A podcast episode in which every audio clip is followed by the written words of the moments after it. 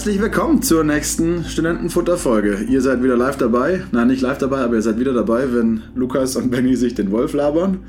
Ich sitze hier mit Lukas mitten in der Stadt. Wir steigen heute mitten ein in unsere neue Serie. Das heißt, wir machen jetzt thematisch uns endlich mal Gedanken und reden nicht nur so allgemein daher. Wir sind gut drauf, oder Lukas? Absolut.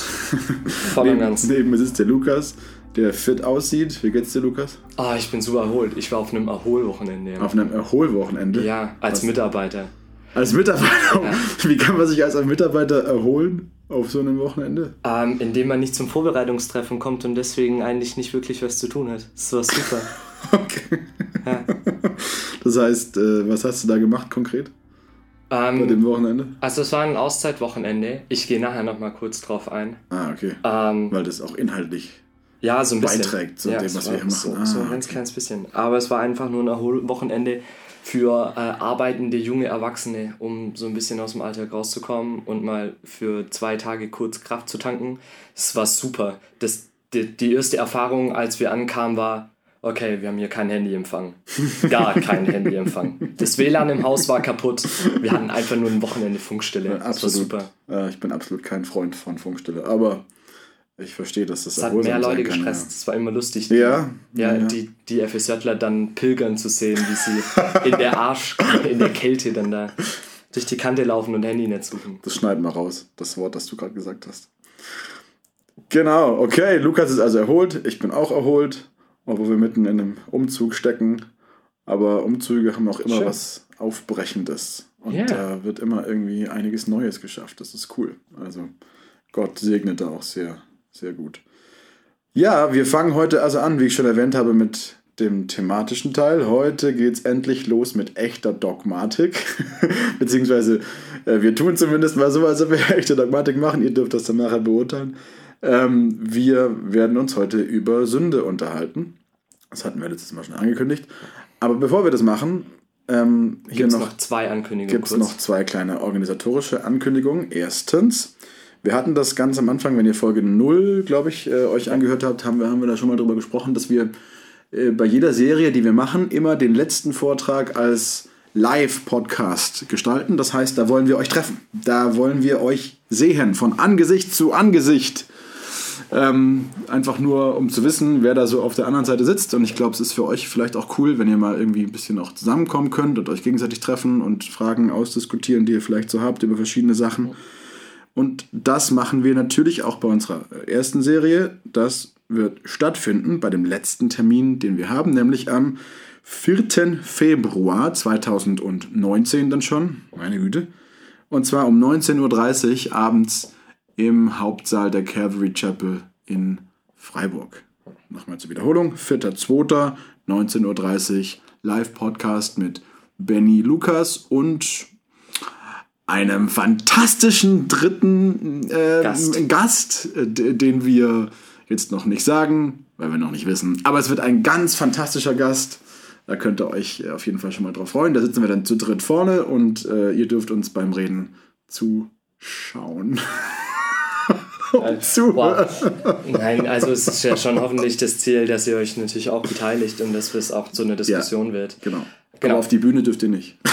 Ähm, und dann, und dann, genau, und dann wollte ich einfach nochmal Danke sagen, weil wir haben jetzt schon echt einiges auch an Feedback gekriegt. Das mhm. ist schon immer ganz cool, ähm, wenn wir wissen, was euch so rumtreibt und was ihr euch für Gedanken macht. Und es ist wirklich die herzliche Einladung, das gerne auch an uns weiterzugeben. Wir haben tatsächlich auch eine E-Mail-Adresse, ähm, wo man sowas zum Beispiel hinschicken könnte. Und äh, das steht alles auf den Flyern. Also falls ihr noch keine Flyer habt, meldet euch bei uns. Wie ist die E-Mail-Adresse? Sagst du nochmal? Ähm, die E-Mail-Adresse ist studentenfutter.ccf.gmail.com. Genau, also wenn ihr da Feedback habt, ihr dürft uns natürlich, wenn ihr uns kennt, auch eine WhatsApp schreiben oder uns ja, einfach so anhauen, aber wir sind immer dankbar über Feedback. Ähm, Gebt uns schonungslos, äh, das ist immer am besten, weil wir können nichts anfangen mit durch die Blume Sachen. Das ist, äh, ja, genau, das ist wenig hilfreich, genau. Okay, es geht heute um Sünde. Der Lukas hat sich ein bisschen einen Fahrplan ausgedacht, wie wir das machen. Ähm, wie sieht der denn aus, Lukas? Oh, wollen wir das jetzt alles verraten? Ähm, ja, egal, wir können okay. auch einfach nur starten. Und genau, das, nee. Aber ich würde nur, dass die Leute so grob wissen. Ja, also der Plan ist schon, sich als erstes mal Gedanken zu machen, ähm, wie man Sünde überhaupt definieren kann. Ich glaube, das ist so, so das Wichtigste, um überhaupt mal starten zu können. Und dann wollen wir uns natürlich mit den Fragen, die sich in diesem großen dogmatischen Feld irgendwie auftun. Also, woher kam die Sünde? Ähm, was ist diese Sache mit Adam und Eva und mit diesem sogenannten Sündenfall? Und mhm. gibt es dann da auch eine Erbsünde? Und ähm, was passiert? Also, was sind die Konsequenzen aus der Sünde? Und ähm, damit wollen wir uns ganz konkret heute beschäftigen. Und es ist wichtig, glaube ich, am Anfang schon auf jeden Fall nochmal drauf einzugehen und, und klar zu machen, dass wir jetzt hier auch nicht die endgültige absolute Wahrheit haben und wir Antworten auf diese Fragen finden. Aber wir versuchen auf jeden Fall, das mal ein bisschen rein zu diskutieren und vielleicht in den einzelnen Punkten unsere Sichtweise irgendwie aufzuzeigen, wie wir das sehen und ähm, wie wir uns das vorstellen. Mhm. Äh, genau, aber das wird auf jeden Fall vielleicht eine Hilfestellung für euch sein, um in das Thema reinzutauchen und euch dazu Gedanken zu machen. Äh, ich kann auch äh, gerne in den Show Notes nochmal verlinken, welche Sachen ich dazu gelesen habe. Ähm, aber es wird auf jeden Fall nicht die Möglichkeit hier sein, eine Antwort auf diese Fragen zu finden. Ich glaube auch generell, dass es kein Mensch schafft. Ja. So final zumindest nicht. Das sind Dinge ähm, Gottes die wir, wo Gott uns, wo wir natürlich abhängig sind von Gottes Offenbarung, das sind wir uns bewusst, deswegen ist die Schrift ja auch die Grundlage von dem, was wir hier machen. Aber wir sind natürlich auch, wir zwei sind natürlich auch begrenzt und wir sind keine professionellen Podcaster, die das hauptberuflich machen. Das heißt, ähm, wir haben uns schon informiert und vorbereitet, aber wir werden euch wahrscheinlich heute mehr äh, Gedankenanstöße mitgeben, ja. als dass wir euch sozusagen ein vollständiges Bild über die gesamte christliche Dogmatik zu diesem Thema Sünde geben können. Aber das ist auch gar nicht wichtig, glaube ich. Ja. Denn ich glaube, das ist für euch da draußen, die ihr ja alle auch keine, in der Regel keine äh, professionellen Theologen seid, auch nicht so entscheidend wichtig ist, sondern für euch geht es ja darum, wie ihr in eurem persönlichen Leben damit irgendwie was anfangen könnt. Damit was anfangen genau. könnt. So, genau. Ähm, und ich glaube, das ist auch der Grund, also das ist für mich auch nochmal in der Vorbereitung voll wichtig geworden. Warum machen wir das? Warum beschäftigen wir uns überhaupt mit Sünde? Ja. Ähm, und es ist schon irgendwie nochmal mir auch aufgefallen, dass das Grundproblem ähm, an dem Thema Sünde ist, dass es ein Begriff ist und dass es ein, ein Gedankensystem ist, mit, womit man einfach heutzutage nichts mehr anfangen kann. Also wir hatten ja letzte Folge diskutiert, Was? dass ähm, die systematische Theologie in der Hinsicht hilfreich ist, dass sie uns äh, in der Evangelisation weiterhilft. Ja. Und ich glaube, dass das der Hauptpunkt ist, warum jetzt gerade diese Folge wichtig ist, weil einfach Sünde ein Begriff ist, mit dem kann man nichts mehr anfangen. Wenn man mit jemand auf der Straße über Sünde redet, dann oder, oder so, dann kommt vielleicht drei, vier Fragezeichen und ja. irgendwas von einem bösen, strafenden Gott, der irgendwie mit der Peitsche hinten dran steht und sagt, machst du es falsch oder machst du es nicht. Ähm, und man da gar kein, ja, also gar kein Gespür mehr hat. Und, und das ist echt fatal, dass auch in unseren heutigen Kirchen, ich glaube, Sünde grundlegend verharmlost wird, nur, moralis äh, also nur moralistisch mhm. auf Einzelnes, du tust es, wenn du es nicht tust, dann ähm, sündigst du, Punkt. Ähm, und dass es einfach auch sexualisiert und dämonisiert wird. Also, wenn man gerade im freikirchlichen Raum ist ja schon irgendwie, oh, Ehebruch und ähm, dass du ja in sexueller Reinheit und so lebst, ist schon mit eins der Hauptthemen und der ganz großen Dinge, was Sünde angeht. Ja. Und das ist eigentlich schade, weil wenn wir uns jetzt gleich mit der Definition mal beschäftigen, dann merken wir, dass tatsächlich äh, Sünde viel, viel weitreichender und also viel, viel umfassender ist und ein viel ernstzunehmenderes Problem als ähm, fehlende moralische Einstellung oder sexuelle Unreinheit. Mhm. Genau. Was ist denn Sünde überhaupt? Genau, das ist tatsächlich gar, nicht, gar nicht so einfach zu, zu beantworten. Wollen wir mit dem Begriff mal anfangen? Ja, genau. Ja. Dann lass uns mal mit dem Begriff anfangen. Also, grundlegend kann man sagen, dass der deutsche Begriff Sünde ähm, tatsächlich aus dem mittelalterlichen Bogenschießen kommt. Was? Also. Das ist ja interessant. Genau, und zwar ist im, im Bogenschießen die Sünde die Distanz zwischen, der, zwischen dem Pfeil, wo er eingeschlagen ist, und dem Mittelpunkt der Zielscheibe. Das okay. heißt, ganz das konkret kann man es, glaube ich, mit einem neueren Wort Verfehlung schon auch übersetzen. Also es ist eine Distanz zwischen dem Mittelpunkt, dem Ziel, und dem tatsächlich erreichten. Das ist sozusagen das Maß deines, deines Fails, sozusagen. Also das Maß deiner Verfehlung. Es definiert ja. äh, die, das Maß dessen, wie weit du daneben gegangen bist. Genau, ja, das ist die Sünde. Also wenn man den, den deutschen Begriff. Und das ist ja schon sehr spannend, oder? Ja. Weil, wenn ich jetzt überlege, sowohl der griechische, also die, die griechische äh, Übersetzung oder die griechisch, griechische Wort für Sünde ja. Im, im Neuen Testament ist eigentlich genau das gleiche. Hamartia heißt, da kommt auch dieser Begriff Hamartiologie natürlich her. Ja. Hamartia meint, also Hamartano, das Verb dazu, meint nichts anderes. Da geht es äh, gar nicht um was Moralisches zunächst einmal, sondern das kommt, wenn das im griechischen Kontext vorkommt, heißt es, hat es immer in der Regel zu tun mit eben man schießt am Ziel vorbei, die Bogenschützen verfehlen ihr Ziel oder man wirft oder, oder so vorbei. Und auch im Hebräischen, ja. wenn ich es jetzt recht im Kopf genau. habe. Ne? Also Chata. Ja. Chata. Chata ist wichtig, das ist ein Gutural. Mhm. Das, das ist der. Man spricht, sorry, ich lenke gerade übrig. Ja, ja. Ähm, also es ist Chata und nicht Chata. Mhm. Das ist ein Unterschied. Ähm, und meint tatsächlich genau das, was du. Also es geht genau in die gleiche Richtung. Es ist so ein bisschen man verfehlt etwas, man kommt auf den falschen Weg.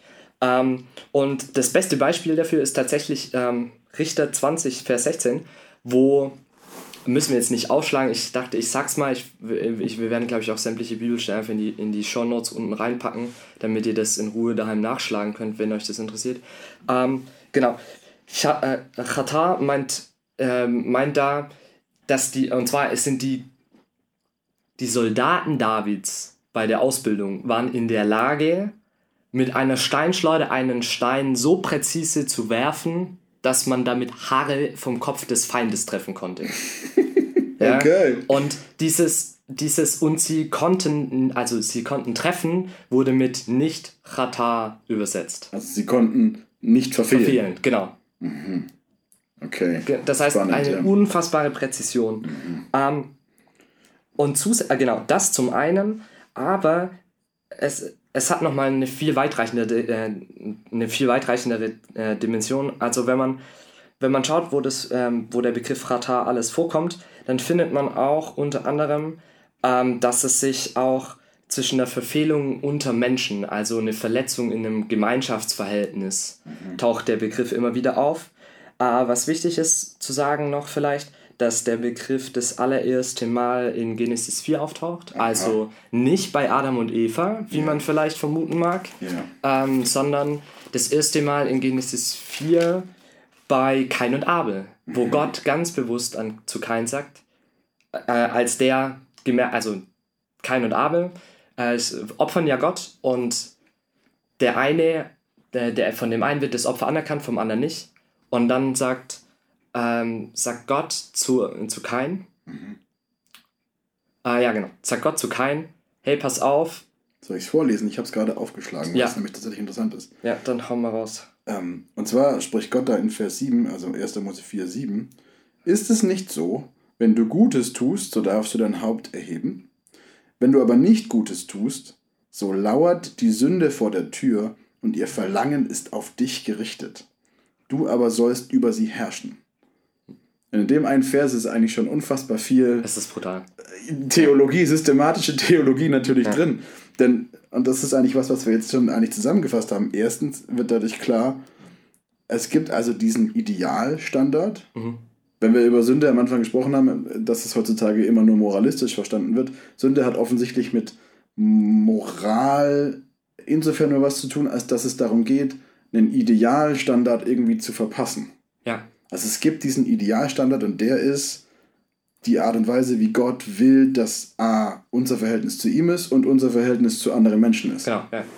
Und wenn wir den nicht treffen, sozusagen, dann sündigen wir. Aber gleichzeitig wird die Sünde hier als was beschrieben, das fast ist wie so ein, äh, wie so ein Raubtier oder sowas, was sozusagen mhm. vor der Türe sitzt, an die Tür kratzt und nur darauf wartet, dass wenn ich die Türe aufmache, dass es mich verschlingen kann oder ja. so. Dass es mich dann verführen kann. Ja, ich finde es interessant, weil Gott sagt ja hier auch, dass man da anscheinend widerstehen kann. Und dann kommt noch genau der, der nächste Punkt, dass wir aber die Möglichkeit haben, darüber zu herrschen über die Sünde. Ja, das ist schon krass. Ne? Das ist ein Punkt, an dem wir vielleicht äh, kurz verweilen können, außer du wolltest noch, äh, noch mehr sagen jetzt zu, zu dem Begriff Chata. Ja, ich glaube, ich, glaub, ich würde als erstes mal nochmal äh, Sünde vollständig umreißen Ja, und ja, dann ja, können wir nämlich tiefer, weil wir kommen da so oder so. Nicht, nicht drum rum, wenn wir uns überlegen, wo der Ursprung der Sünde ist. Genau, Ursprung machen wir nachher. Ja, ja, Ja, richtig, genau. genau. Ähm, weil das Interessante ist tatsächlich, dass das nicht das einzige Wort ist, was in der, in der, also das ist nicht das einzige hebräische Wort, was mit Sünde am Ende übersetzt wird. Also Chata meint ähm, sowas wie eine, ist eine Verfehlung oder ein, Ziel nicht erreichen. Ja. Äh, es gibt aber noch zwei andere Wörter, die hier, also die hier relevant sind. Das ist einmal Avon, äh, Avon was im, in etwa so viel heißt wie irgendwas verkrümmen. Also es ist damit gemeint, dass man einen Prozess hat, in wo man was Gerades verdreht. Das findet man zum Beispiel in Hiob 33, Vers 27, wo das ganz deutlich wird. Und, und das ist relativ, das ist dann wirklich nochmal wichtig, ähm, Pessar meint, ähm, ist, also ist auch Nummer eins, man findet es in, zum Beispiel in Exodus 22,8, was so viel meint wie mit etwas brechen oder etwas wegbrechen. Also es ist tatsächlich, man hat etwas Ganzes und bricht etwas weg. Oder man bricht auch einen Bund zum Beispiel. Also man bricht den Bund. Ja. Das heißt, es hat irgendwie auch was mit Vereinbarungen zu tun, die dann gebrochen werden. Irgendwas, was nicht, also was so sein soll, wird dann zerstört. Ja. Genau. Ja, das Spannende ist, ähm, glaube ich, dass das nur manchmal mit Sünde übersetzt wird. Kann das sein? Weil ich glaube zum Beispiel, dass, ich weiß nicht, ob es oder auf- besser ist, auch oftmals als Übertretung oder, oder Miss, Missetat oder sowas. Und das Glaub kann, ich. Aber das brauchen wir jetzt gar nicht so genau. intensiv Also das kann, Ich- das kann ja. natürlich sein, Ja. ähm, dass es von Übersetzung zu Übersetzung manchmal auch unterschiedlich ist, aber Aber im hebräischen Kontext heißt es also, wenn ich es richtig jetzt kurz umreiße, ja, dass nicht immer äh, unbedingt da, wo wir sozusagen Sünde lesen in vielen Übersetzungen, das genau die gleiche Konnotation hat wie jetzt, also das Brechen des Bundes, das die Israeliten gegenüber Gott tun, wenn sie das goldene Kalb anbeten, Ja. ist, ist nicht das, das, genau das gleiche äh, Wort wie das, was jetzt kein tut in dem Moment, wo er seinen Bruder umbringt. Ja. genau. Das ist Also, interessant. ja. Es ist, und das ist so der Punkt, wo tatsächlich dann die alten Sprachen auch, zumindest um das Gesamtding Sünde ein bisschen besser verstehen zu können, auch hilfreich ist. Weil wir jetzt ähm, drei Wörter ähm, zusammenpacken können, die alle in eine, in eine unterschiedlichere Richtung gehen, aber die natürlich von ihrem Bedeutungshorizont eine relativ große Überschneidung auch haben. Also es geht immer darum, dass man entweder einen Idealstandard verpasst, dass man irgendwas verkehrt macht, was eigentlich gerade sein sollte. Das ist eigentlich auch das Gleiche. Ist auch sowas, dass man Mhm. Genau, was, ja. was eigentlich so sein sollte Der, genau, den und ich geraden, mach's Weg, anders. den geraden Weg irgendwie verkrümmen, dann kommst du ja auch woanders raus. Und wenn ich was, wenn ich was irgendwas irgendwas breche, dann habe ich ja auch sozusagen einen heilen Zustand verlassen Ja, und genau. was zerbrochen. ja, Hm, das okay. ja. Also es geht im Endeffekt immer darum, irgendwas nicht zu erreichen, was man eigentlich erreichen könnte, sollte, Ja. müsste. Ja. Ja. Genau. Und das Lustige ist, dass tatsächlich eigentlich die gesamte, äh, genau dieses, diesen Zustand, den du gerade beschrieben hast, ist ja im Endeffekt die, die gesamte Geschichte der Bibel. Also, Oder die gesamte Geschichte der Menschheit, kann man fast sagen. Ja. und damit vermutlich auch die gesamte Geschichte der Menschheit. Ja. Ähm, genau, aber also was ist, was macht jetzt die Sünde noch mit uns? Ich habe einfach mal so ein paar, so ein paar Dinge nochmal rausgeschrieben, äh, die man in allen möglichen Stellen und Teilen der Bibel findet. Ähm, zentral ist einfach der Römerbrief. Also wenn man im, im Neuen Testament sich Gedanken machen will, was Sünde ist, dann findet man die Kernaspekte eigentlich fast alle im Römerbrief. Gerade ab Kapitel 5, also 5, 6, 7, 8 ja. sind da so die Hauptkapitel. Dann finde, also man merkt, dass die Sünde auf jeden Fall die gesamte Person betrifft. Also es ist jetzt nicht was, was irgendwie rein äußerlich ist oder was nur in unserem Herzen liegt und unser Verstand ist davon rein, sondern es befleckt tatsächlich komplett die ganze Person ja. bis in den letzten Kern. Ähm, Johannes übersetzt, äh, äh, oder Johannes sieht die Sünde als Gesetzlosigkeit tatsächlich an, also ähm, in 1. Johannes 3, Vers 4. Ähm, genau, Sünde kann, aber muss nicht explizit was mit Gesetz zu tun haben. Es kann auch Ähm, also es kann auch nur implizit was mit dem Gesetz in der Hinsicht zu tun haben, dass es was mit dem, also man, man kann auch sündigen, ohne dass das Gesetz da ist. Mhm. Ja. Äh, das wäre Römer ja, 1 und 2. Sozusagen. Genau, ja. das ist Römer 1 und 2, dass ja. man praktisch ähm, gegen ein natürliches Gesetz Gottes, also gegen das, was Gott sich in der Schöpfung gedacht hat, dagegen kann man auch verstoßen. Dafür braucht es jetzt nicht das jüdische Gesetz als Klar. Maßstab oder als ähm, Gesetzeskatalog. Deswegen konnte kein ja auch sündigen, weil da genau. gab es ja auch noch kein Gesetz. Ja, ja, und deswegen konnte die Sünde in die, im Genesis so schlimm sein, dass Gott irgendwann gesagt hat, er muss die ganze Menschheit auslöschen. Ja. Also das vergisst man ja immer, dass ja. das der Grund für, für die Sinnflut war. Ja. Ähm, dann findet man trotzdem auch die Sprache, dass es ähm, dass Sünde sowas wie Schmutz schon auch ist. Also es ist was, was einem anhaftet, hm. was einen befleckt mhm. und einen dreckig macht und was man versuchen kann abzuwaschen. Ja. Ja, und damit ist jetzt nichts Äußerliches gemeint und auch nichts, was irgendwie den Körper alleine betrifft, sondern es ist immer, es hat immer so eine innere Komponente. Das findet man zum Beispiel im Psalm 51, Vers 4. Ähm, dann betrifft sie natürlich unsere Handlungen. Also es ist nicht nur so, dass es irgendwie jetzt ein innerer Zustand ist, sondern es hat eine konkrete Auswirkung. Mhm. Es beeinflusst konkret unser Tun und Handeln ähm, und lässt uns da nicht mehr los. Mhm. Dann, Paulus sagt sogar, geht das so weit, dass er sagt, die Sünde, wir sind gefangen in der Sünde, wir sind Sklaven der Sünde und kommen dann nur durch Christus heraus. Mhm. Zum Beispiel in Römer 6,6. Ähm, er geht sogar so weit, dass er sagt, die Sünde ist wie Gottlosigkeit. Okay. In Römer 5, 6. Und das ist letzten, ganz am Ende ist das echt nochmal wichtig zu sagen, dass Sünde was komplett Irrationales ist und absolut sinnfrei. Also es hat keinen Sinn und Zweck, dass es Sünde gibt. Das ist ein Phänomen, das es gibt, das ist da das hat aber keinen höheren Sinn und keinen höheren Nutzen oder Zweck. Das ist nicht dafür da, um irgendwas Gewähr zu leisten oder irgendwie was, was man in Kauf jetzt halt nimmt, sondern es ist tatsächlich völlig irrational und sinnfrei. Es gibt keinen Grund für Sünde. Das ist die Sinnlosigkeit sozusagen in Definition, per Definition. Sünde. Mhm. Also ich finde spannend diese sozusagen dieser Zusammenhang zwischen Sünde auf der einen Seite als konkrete Tat als irgendwie Verfehlung und andererseits Sünde als dieses diesen Zustand. weniger klar fassbare, wabernde, schwarze Etwas, das uns da anhaftet oder so. Ja. Das finde ich schon sehr interessant.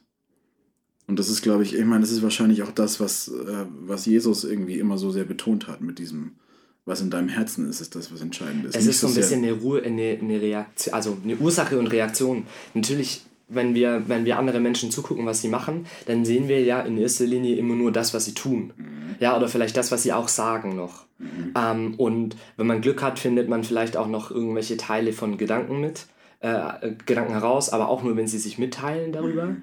Ähm, und alles, was innen drin abläuft und was den kompletten Zustand des Menschen betrifft, das ist ja total schwer. Also da kann man höchstens selber drüber nachdenken aber das kann man ja nicht beurteilen. Und damit ist es meistens ja ganz klar, dass man am Anfang offensichtlich den Fokus immer auf das Äußere hat. Aber das Ding, wo die Bibel tatsächlich genau das Problem drin sieht, was du ja auch schon gesagt hast, ist das Innerliche, äh, das Innere. Okay, wie kann man das jetzt zusammenfassen, was wir gerade oder was ich gerade versucht habe zu umreißen? Ähm, ich habe euch einfach mal zwei Definitionen mitgebracht, die ich ganz sinnvoll fand. Äh, die eine ist von ähm, äh, Grudem, der eine äh, biblische Dogmatik geschrieben hat, der Sünde als, also Sünde ist für Grudem jede fehlende Übereinstimmung mit dem Moralgesetz Gottes in Tat, Haltung oder in unserem Wesen. Hm. Ja, also in allem Tun, in allem, äh, in der Haltung, die wir haben vor Gott oder vor anderen Menschen und unser ganzes Wesen als, als, als solches. Mhm. Genau. Ja, das. Weil es natürlich auch im Gesetz Gottes und auch im Moralgesetz Gottes natürlich Vorschriften gibt, die jetzt nicht unser Handeln bestimmen. Ja. Nicht direkt. Ja, klar. Sondern unsere Haltung ja. gegenüber irgendwas anderem. Zum Beispiel, du sollst nicht begehren in den zehn Geboten, ist so ein mhm. Punkt. Oh ja. Genau. Und als zweite Definition habe ich äh, eine Definition von einem Alttestamentler gefunden, der Herr Sosten mit zwei O, Der sagt, Sünde bedeutet im Alten Testament die Verfehlung, die Verkehrung und das Zerbrechen von lebensförderlichen Balancen. Was sind denn lebensförderliche Balancen? Ähm, Im Endeffekt, das Le also lebensförderlich ist das, das, was von Gott eigentlich kommt. Ja. Und das Schöne, das Schöne an der zweiten, äh, an der, das Schöne an der zweiten Definition, Definition. Ja. ist tatsächlich, dass man dann schon die erste oder die, die logische Konsequenz aus der Sünde heraus da schon spüren kann. Weil wenn alle lebensförderlichen Balancen zerbrochen sind, ist die, die Konsequenz daraus eigentlich der Tod. Mhm. Und die Vernichtung des Lebens. Mhm. Reden wir schon über die Konsequenzen jetzt? Oder machen wir das? Nee, ich wollte das einfach nur mal so sagen, Ja, das, okay. also warum ich tatsächlich die Definition auch sehr schön finde. Ja, Genau. Also wie ihr seht, finde ich auch gut, ja. äh, es ist tatsächlich so, dass man das jetzt auch nicht so einfach in einen Satz pressen kann. Ähm, und beide damit in, einem gewissen Rahmen und auch in Anspielung auf eine ganz konkrete Problematik der Sünde auch äh, recht haben damit. Es ist auf jeden Fall nicht so, und das soll, das ist vielleicht schon noch wichtig festzuhalten, es ist auf jeden Fall nicht so, dass man die Sünde einfach so irgendwie so wegdiskutieren kann Ja. oder sie einfach auslassen kann oder sowas, weil die Bibel sowohl im Alten wie auch im Neuen Testament ziemlich klar ist, dass das das Grundproblem unserer gesamten Existenz ist. Ja. Ohne Sünde wären wir gar nicht hier, dann wären wir immer noch im Paradies und Ja. hätten wahrscheinlich in alle Ewigkeit schon in Einheit mit Gott existiert. Und jetzt sind wir aber irgendwie da raus und wir sind irgendwie drin in diesem dunklen Zustand, wo wir die ganze Zeit von diesem Ungeheuer verschlungen werden, gegen das wir aber immer kämpfen müssen.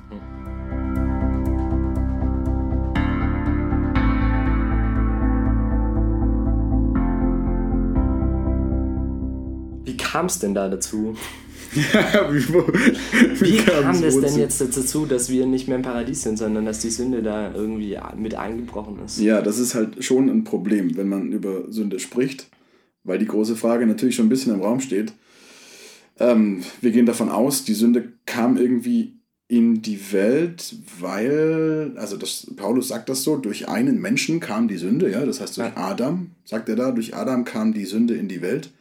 Das ist sozusagen der Anspruch, dass durch diese Verfehlung von Adam und Eva nicht, also dem Ideal Gottes irgendwie zu entsprechen, die Sünde plötzlich da war. Ja.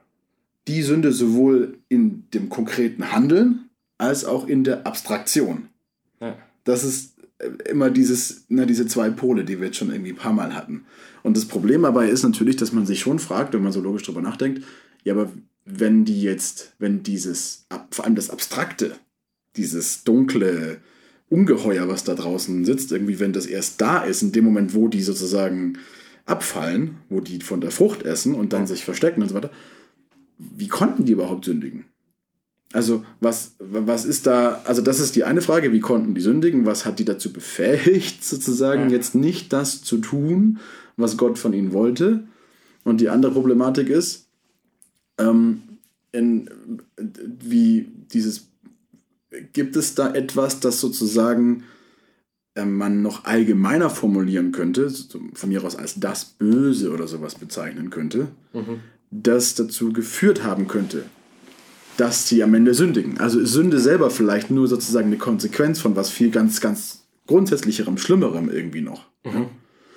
Ähm, genau, und da ist es äh, so, dass wir natürlich ganz schnell in so Fragen drin sind. Und das ist die zweite Frage, Entschuldigung, und dann gibt es noch eine dritte Frage, die dahinter steckt, ist, ähm, warum schafft eigentlich Gott Wesen, die das Potenzial haben zu sündigen? Ja.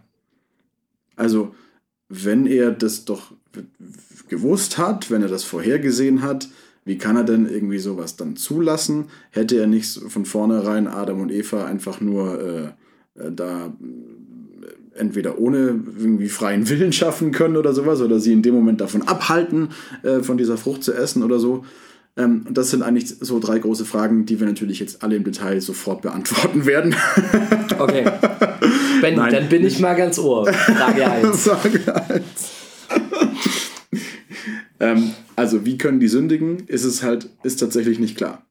Also es gibt dazu in den Dogmatiken, glaube ich, nicht so viel, nicht so viel äh, ähm, darüber, was gesagt wird. Worüber sich alle einig sind, ist auf jeden Fall, so kann man eigentlich diese drei Fragen zunächst mal irgendwie zusammenbringen, worüber sich alle einig sind, worüber die Schrift sich auch einig ist, ist, Gott ist nicht der, Gott ist nicht die Ursache von Sünde. Ja, absolut nicht. Gott ist nur gut, durch und durch gut. Das heißt, er kann niemals sündigen und er kann auch niemanden zur Sünde verführen. Explizite Aussagen, die in der Bibel vorkommen. Ja? ja. Ähm, die Frage ist halt aber, Gott hat vielleicht die Sünde nicht, also, der, der, also ja, Gott kann nicht die Sünde geschaffen haben. Ja. Okay, gebongt. Aber ähm, Gott hat ja Gott hat ja das schon irgendwie auch so eingerichtet. Ne? Also er hat die Möglichkeit, warum hat er dann nicht zum Beispiel den Baum einfach rausgelassen? Ja. Also warum steht der Baum in der Mitte und warum hat Gott nicht gleich den Engel mit dem Feuerschwert vor den Baum gesetzt und hat gesagt, so Kinder, da ist nicht. Ja. Sondern er hat nur gesagt, passt auf, ihr dürft von allem essen, aber den einen da nicht. Das ist ja schon fast willkürlich. Und also, hat er damit nicht irgendwie das provoziert, dass die Sünde in die Welt kommt? Also das, der zweite große Aspekt ist halt, und das wäre sozusagen jetzt der andere Aspekt, das andere, wo alle, wo die Schrift einheitlich irgendwie das bestätigt, weswegen auch alle Dogmatiker und alle verschiedene äh, Denominationen das irgendwie so bestätigen, nämlich, dass der Mensch frei ist. Gott wollte offensichtlich keine Marionetten. Er mhm. wollte keine Wesen, die einfach nur immer eine Sache tun können. Dann hätte er nämlich keine Menschen geschaffen. Er wollte ja. offensichtlich Wesen, die sein Abbild tragen. Also nach seinem Abbild geschaffen sind.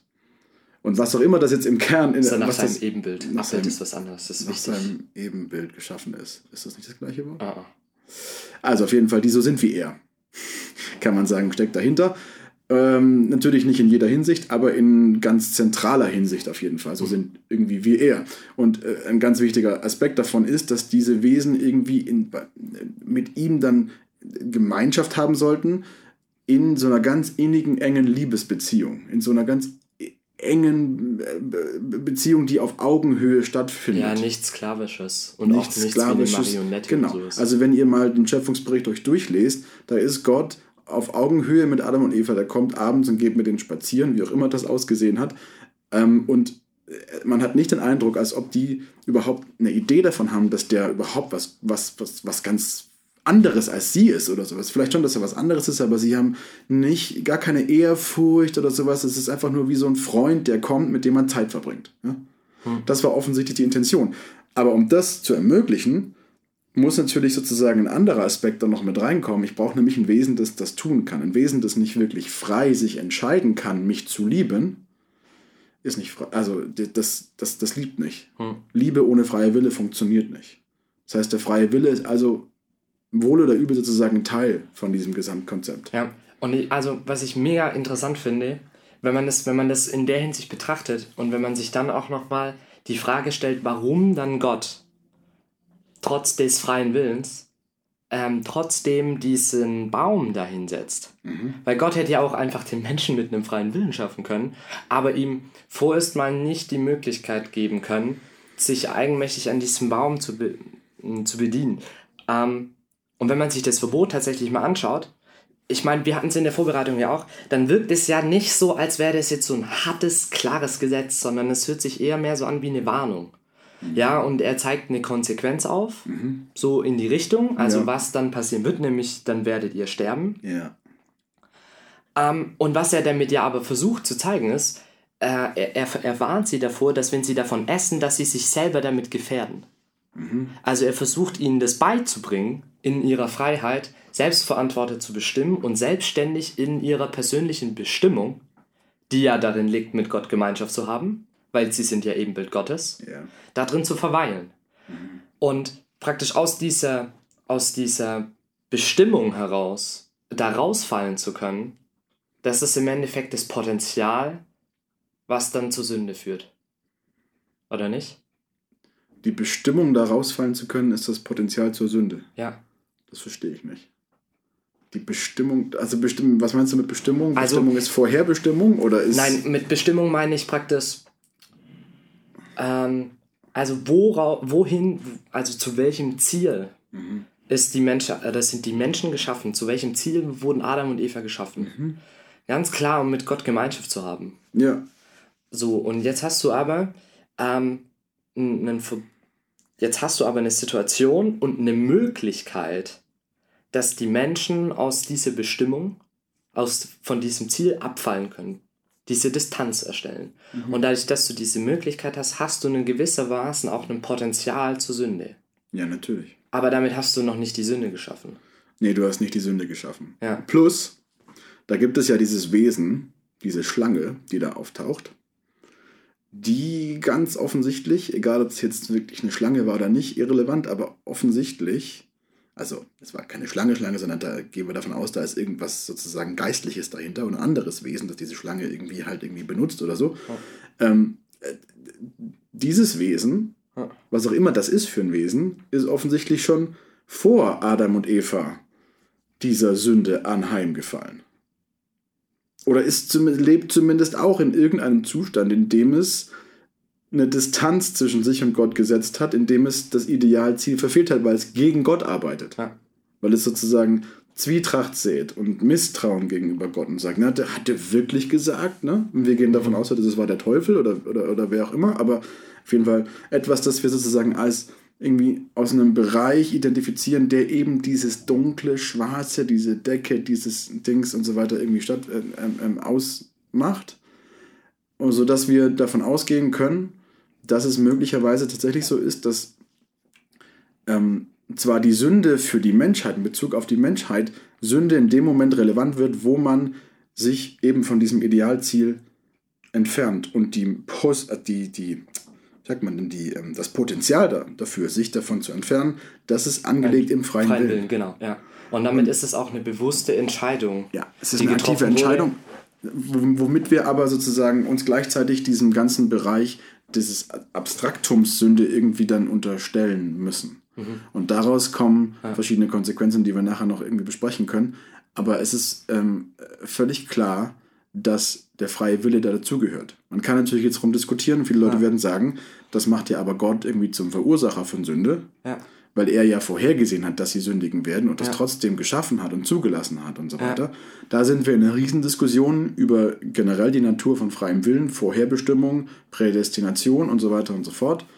Ja. Ähm, da glaube ich, wollen wir das ganz kurz noch anschneiden oder machen wir einfach einen Cut? da hätten sich jetzt viele von euch gewünscht, dass wir vielleicht drüber reden. Ähm, vielleicht können wir das äh, in einem der nächsten äh, Podcasts nochmal hinterher schieben. Ja. Ich will es nur ganz kurz sozusagen auf einen, an einem Satz oder an einem, an einem Punkt zusammenbringen. Alle christlichen Denominationen glauben und gehen davon aus, dass sowohl, dass beide Sachen wahr sind. A, Gott ist allwissend und hat alles vorherbestimmt. Er ist also souverän, er kontrolliert alles. Und der Mensch ist frei und hat einen freien Willen und kann mhm. sich frei entscheiden. Die einzelnen Positionen unterscheiden sich nur insofern, als dass sie, wie sie jetzt versuchen, diese beiden Sachen irgendwie zusammenzubringen. Ja, und auch wie sie sie gewichten. Und, und eben, genau. Die einen gewichten mehr das eine, die anderen mhm. mehr das andere. Und die dritte Fraktion äh, geht dann sozusagen versucht, einen Mittelweg zu gehen. Mhm. Und für uns ist äh, tatsächlich wichtig, dass es eigentlich äh, für euch kann auch wichtig sein, man kann das Ganze als Mysterium sozusagen einfach annehmen. Man kann sagen, gut, okay, man kann das nicht völlig auflösen. Entscheidend ist, dass wir auch für unser Leben entscheiden. In meinem Alltag ist wichtig, dass beide Dinge irgendwie real und wichtig und, und, und, und mhm. wahr sind. Gott ja. ist souverän und ich habe trotzdem einen freien Willen und meine Entscheidungen, die zählen und die sind wichtig. Ja. Ja, und es ist auch bitter, weil diese Ambivalenz findest du einfach auch in den Texten. Also auch in die biblischen. Texte ja. lösen diese Ambivalenz nicht auf.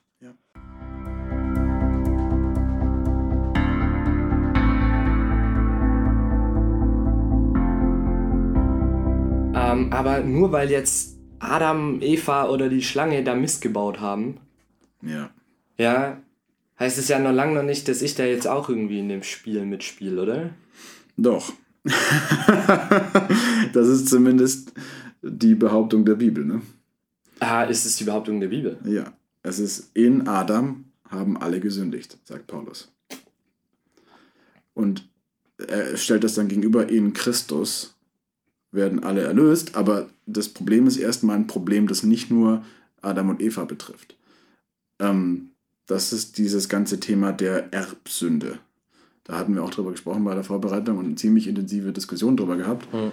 Ähm, man kann das auch runterbrechen im Prinzip auf die Frage, was heißt das denn jetzt, dass ich durch, also wenn ich sage Erbsünde, wenn ich sage, das kommt von meinen Vorfahren oder sowas, mhm. Dann reden wir davon, ah, irgendwie, das ist in meinem Blut drin oder das ist irgendwie sozusagen genetisch irgendwie mir mhm. weitergegeben. Das wäre aber irgendwie ein bisschen komisch, wobei das auch sein kann. Aber es ist auf jeden Fall was, was irgendwie in der Menschheit drin steckt, was ja. nicht, ähm, weil jeder von uns das Potenzial ja wiederum hat. Allerdings, und das sind zwei kleine Problemchen damit, a, wir wissen, dass Kinder bis zu einem gewissen Alter noch nicht wirklich gut und böse unterscheiden können. Das heißt, Kinder sündigen nicht, wenn die mit drei Monaten schreien und schreien und schreien und ihre Eltern sozusagen zur Weißglut bringen. Ja, aber weißt du, was wir auch merken? Da wirst du noch irgendwann dazu kommen, dass man Kindern nicht erklären muss, wie man böse ist. Ja, das kommt dann, genau. Aber es ist die ersten, weiß ich nicht, vielleicht zwei Jahre oder so, können die nicht wirklich sündigen. Ja. Das machen, die machen das nicht aus, aus, aus bösem äh, Antrieb oder sowas, sondern die machen das, weil sie Grundbedürfnisse haben. Hm. Ähm, genau, und dann kommt das dann dazu. Und irgendwann, früher oder später, sündigt dann ein Mensch und dann ist er im Prinzip schon mit da drin. Die große Frage wäre halt, wenn es so ist, dass Sünde nicht nur die konkrete Tat meint, sondern auch dieses Abstraktum, das mhm. da drüber steht, dieses Befallensein mit so einem Krebsgeschwür sozusagen, mit mhm. so einem äh, mit so einem Ding, was einem anhaftet, was man nicht abwaschen kann. Ja. Ähm, ist es dann vielleicht so, dass, ich meine, wenn, man kann vielleicht das Bild von HIV-Infizierten oder sowas nehmen, das ist ja so eine Tragik in Afrika zum Beispiel, dass da oft HIV-Eltern, wo beide HIV-positiv sind, die zeugen ein Kind und das Kind kommt auch mit HIV, ist dann auch HIV-positiv, schon, schon im Bauch im Prinzip, schon bei der Geburt. Mhm. Also ist das was, was sozusagen angelegt ist oder gäbe es auch theoretisch die Möglichkeit, ja. dass ein Mensch komplett ohne Sünde leben kann? Und da wären wir beim zweiten Problem mit der Erbsünde, nämlich wir wissen, dass es einen Menschen gegeben hat auf diesem Planeten, der sündfrei gelebt hat, ja. nämlich Jesus. Ja. Der wie wir glauben, wahrer Mensch war. Das heißt, der war vielleicht natürlich auch wahrer Gott oder ist wahrer Gott, aber er war wahrer Mensch. Er hat eine komplette menschliche Natur gehabt hm. und dementsprechend würde es auch keinen Sinn machen, wenn wir davon sprechen, dass Jesus versucht wird vom Teufel, ja. wenn er gar nicht die Möglichkeit gehabt hätte zu sündigen. Ja, ja, ja, ja. Genau, das aber genau, und das, das ist dann ein bisschen, also, und dann ist trotzdem die Frage, dann muss er aber trotzdem schon von der ursprünglichen Sünde in Adam irgendwie frei geworden, äh, also frei sein. Ja. Äh, und dann ist nur noch die relevante Diskussion in Jesu Leben ja die Tatsünde, also äh, wenn er sündigt, indem er aktiv irgendwas tut. Mhm. Ja. Ähm, und ich gebe dir vollkommen recht, wenn, man, wenn man sich die zentralen Stellen anschaut, die da was dazu sagen, also ja. ganz konkret Römer, Römer Kapitel 5, mhm. das du ja schon erwähnt hast. Welche ähm, Stelle ist es nochmal? Das wir nochmal, vielleicht, vielleicht können wir es nochmal genau. Äh, Römer, Ver, äh, Römer 5, Vers 12. Ähm, genau, und das ist äh, ganz interessant. Also wenn man nämlich historisch mal betrachtet, woher die Erbsündenlehre kommt, beziehungsweise wer als erstes äh, das mit ins Feld geführt hat, weil die Bibel sagt ja jetzt nicht ganz, äh, also nicht wörtlich, äh, und Adam aß den Apfel und alle anderen werden durch die Erbsünde dadurch befleckt werden oder so. ähm, das steht ja leider nicht drin, sondern es ist auch was, was ein äh, guter Herr Augustin von Hippo, ja, ne? Der Augustin, Augustinus von Hippo, ja. Der Augustinus von Hippo, äh, genau, äh, in, in einer theologischen Abhandlung geschrieben hat.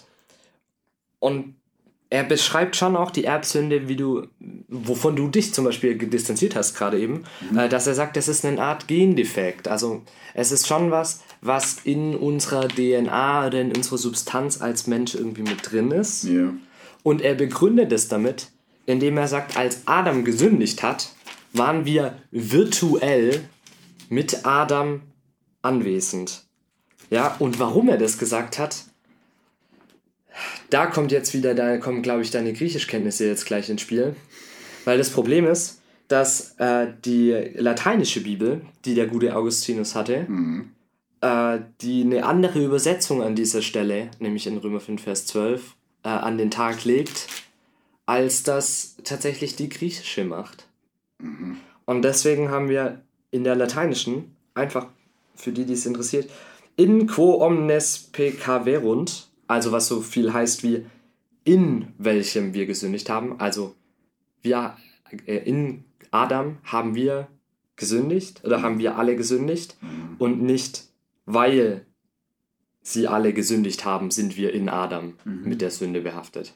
Also es ist schon ein deutlicher Unterschied, ob in oder, weil, äh, oder ob dann weil steht. Ich, du kannst das bestimmt gleich auch nochmal im, im äh, Griechischen lesen, aber Naja, also, worauf Augustin da eingegangen ist, ist eben, dass er gesagt hat, ah, okay, wir waren, die gesamte Menschheit war in so einem Vorausblick, als Adam gesündigt hat, mit anwesend und hat mit diesen Fehler begangen. ja.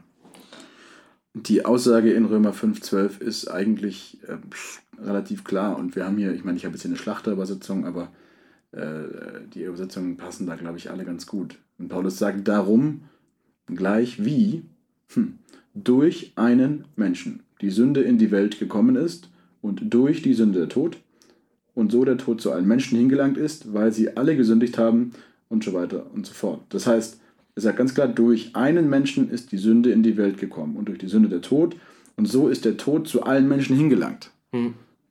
Das heißt, sein Dreiklang ist eigentlich, und das durch einen ist eindeutig das, was hier steht, die Henos Anthropo, also durch einen der Mensch, einen des Menschen sozusagen, ähm, ist die Amatie, ist die Hamatia in den Kosmos hineingelaufen, steht hier. Das ist also genau das eingegangen oder sowas. Gekommen ist gut übersetzt. Ähm, das heißt, die, ähm, die, die Sünde kommt also durch die Welt durch Adam, durch den Menschen. Mensch ist sozusagen gleichbedeutend mit Adam im, Hebräischen. Ähm, und das Problem, das wir haben, wie Paulus hier sagt, ist nicht so sehr die Tatsache, dass die Sünde uns alle befällt, sondern der Tod. So wie ich es jetzt lese. Ja. Durch die Sünde der Tod. Und so der Tod zu allen Menschen hingelangt ist. Und damit, äh, Vers 14 geht es dann weiter, dennoch, da herrschte der Tod von Adam bis Mose, auch über die, äh, und dann kommt noch die ganze Frage mit dem Gesetz und so weiter und so fort, aber es ist also dadurch irgendwie eine Herrschaft des Todes eingetreten.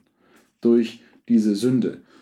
Aber heißt das dann, dass Jesus in dem Punkt, weil er ist ja im Endeffekt auch gestorben, dann nach dem Verständnis Erbsünde gehabt hat? Oder also diese Sünde, diese Sünde Adams Nein. gehabt hat? Mit Sicherheit nicht, denn die Bibel ist wiederum völlig klar da drin, das Paul- sagt Paulus auch, dass Jesus ohne Sünde war. Das, den, der ohne Sünde war, hat er zur Sünde gemacht und so weiter. Ne? Weil er gestorben ist.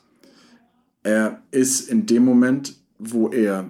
Also die große Frage ist, weil Jesus sagt in Johannes 10, dass niemand ihm sein Leben nehmen kann. Niemand nimmt sein Leben, sondern ich gebe es frei hin. Ah, okay. Mhm. Ähm, ist wahrscheinlich damit gemeint, dass, also kann es sein, gibt zumindest die Theorie unter Theologen, glaube ich, dass äh, man tatsächlich, dass Jesus wirklich nicht äh, hätte sterben können, wenn er nicht sozusagen zum Inbegriff der Sünde geworden wäre. Also die dunkle Decke, das grausame Ungeheuer, das uns alle befallen hat irgendwie und uns gegen uns kämpft, ist zumindest die biblische Lehre, das wird Jesus am Kreuz. Ja. Das ist ein bisschen verrückt, wenn man sich Ich das freue überlegt. mich da schon richtig drauf, wenn wir da, wenn wir da im Februar Über das Kreuz reden, mehr ja, ja, drauf genau. eingehen. Ja. Das heißt, dass es gut sein kann, dass also dadurch, dass Jesus in dem Moment so die Sünde ist, er dann auch in dem Sinne sterblich wird. Mhm.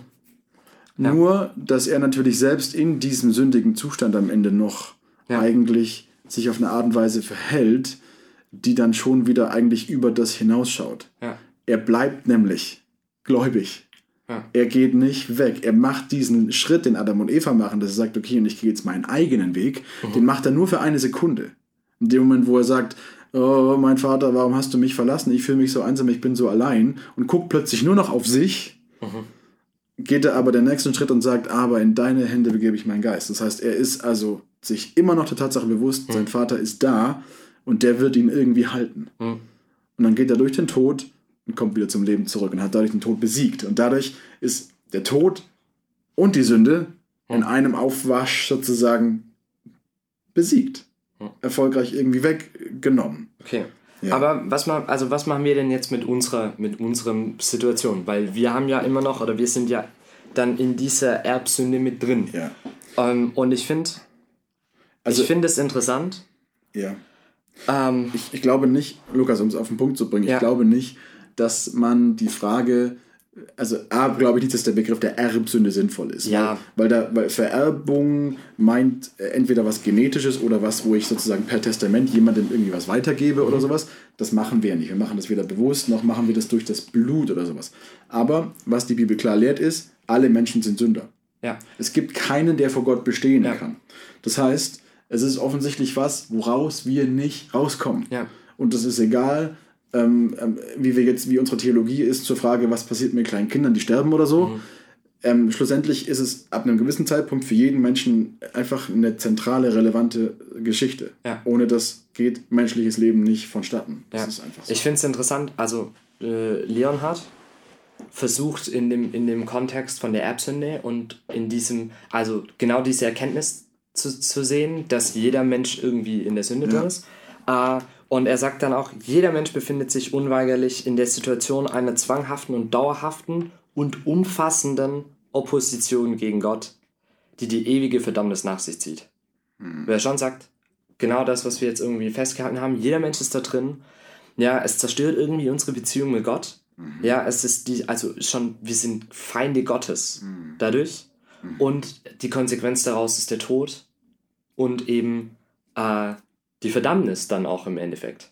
Mhm. Weil wir nicht mit die, aufgrund von dieser Situation nicht zu Gott kommen können wieder. Ja. Und für mich ist das schon auch, also für mich liegt das schon, als ich mir nochmal drüber gemacht habe, ganz klar auch in, allein schon in diesem hebräischen Wort. Also Chata meint ja, dass du auf diesen falschen Weg geraten kannst. Ja. ja. Und wenn meine Eltern und die Menschheit generell als Gesamtes schon auf diesem Weg drin ist mhm. und ich auf diesem falschen Weg geboren werde, dann bin ich ja schon auf dem falschen Weg.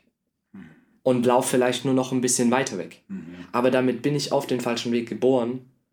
Und auch wenn es unfair erscheint, als ich als individualistisches Wesen, aber ich als Mensch bin halt nun mal auf diesem falschen Weg geboren. Ja. Und es ist genial, dass wir jemand haben, der uns wieder zurückziehen kann.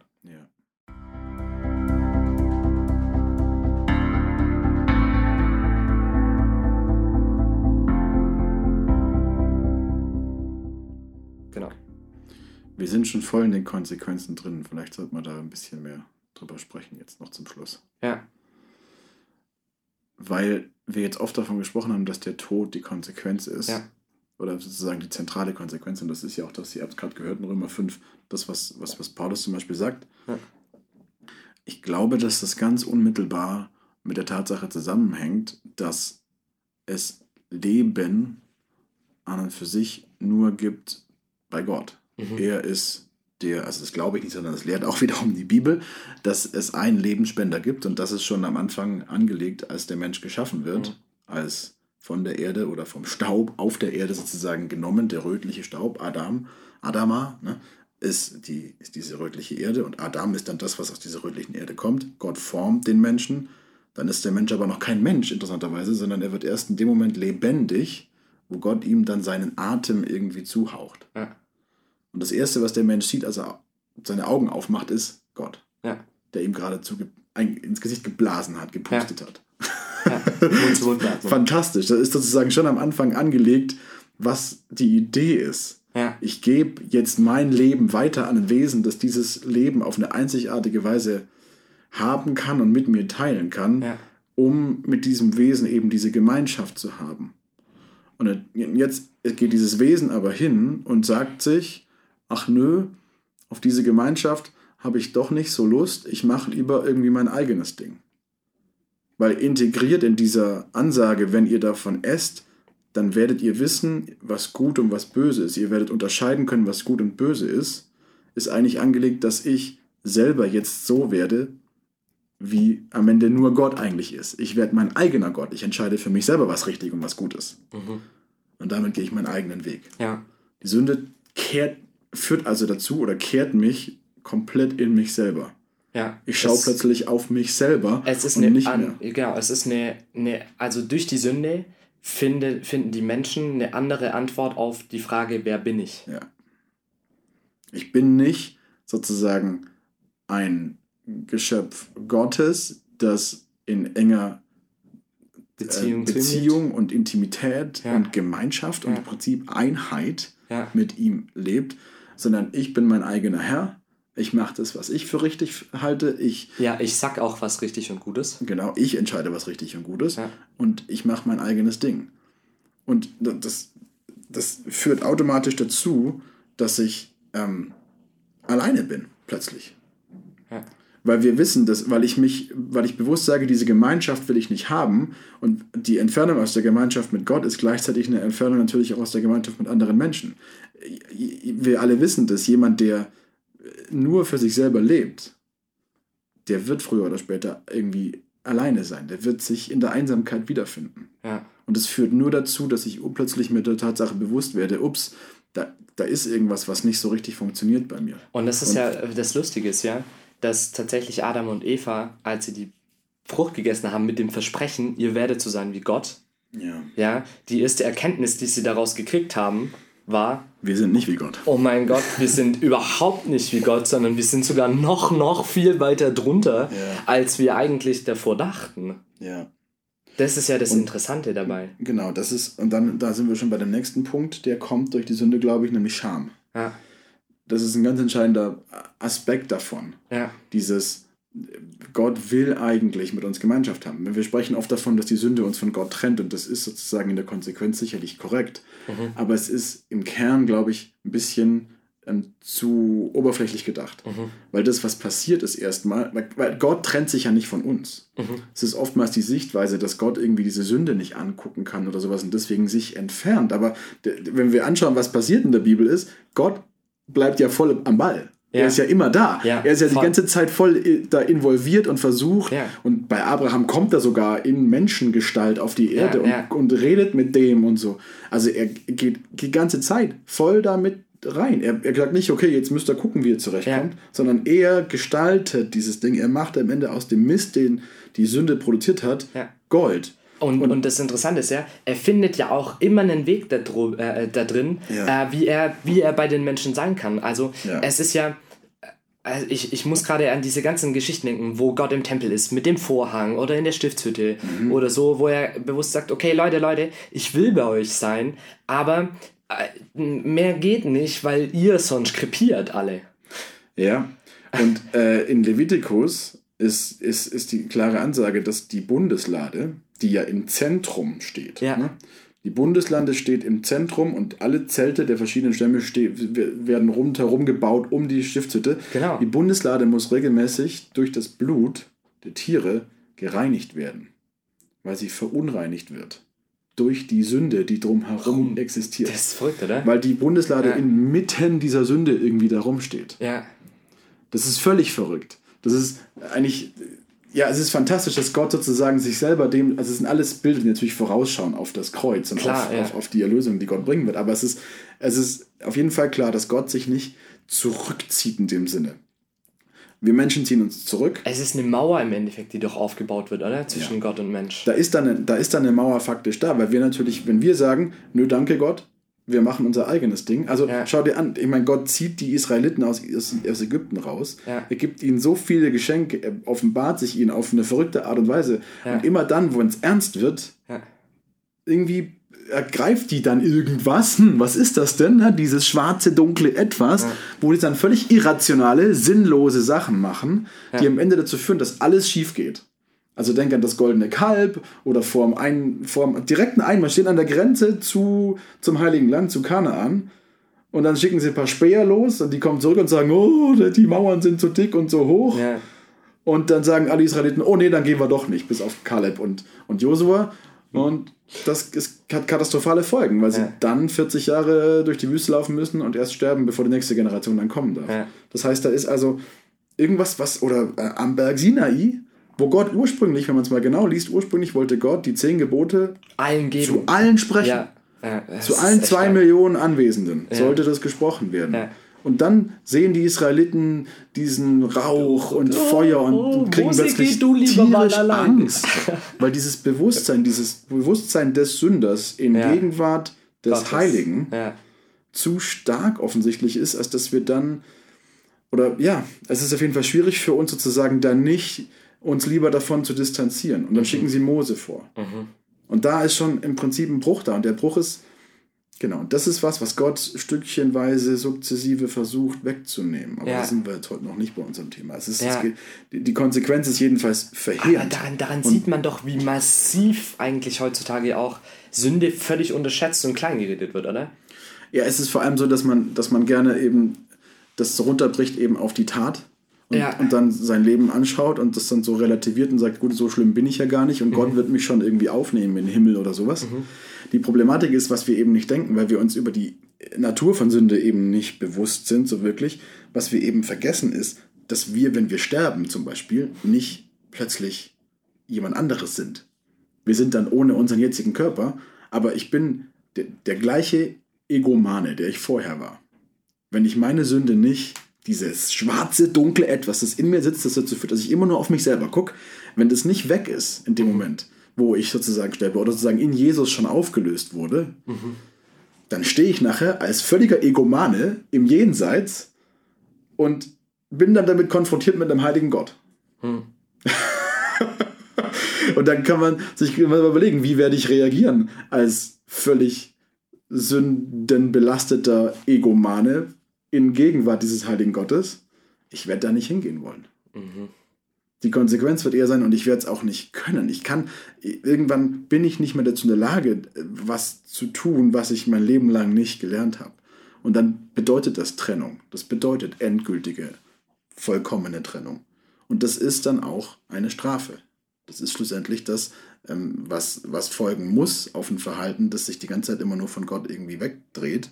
Das ist Rebellion gegen Gott und das kann am Ende nichts anderes irgendwie nach sich ziehen als eine, eine Strafe. Ja. Ja, weil Gott, genau, weil Gott ja in seiner, äh, in seiner Standhaftigkeit und in seiner Konsequenz sich auch selber treu bleibt, oder? Also er kann sich ja selber nicht, oder er wird sich selber nicht verbiegen ja. und Ja, es ist am Ende so, dass alle Dinge gerade gemacht werden. Ja. Alles, was jetzt sozusagen verfehlt wurde, was zerbrochen wurde, was Ja. verbogen wurde, wird heil gemacht, wird gerade gemacht.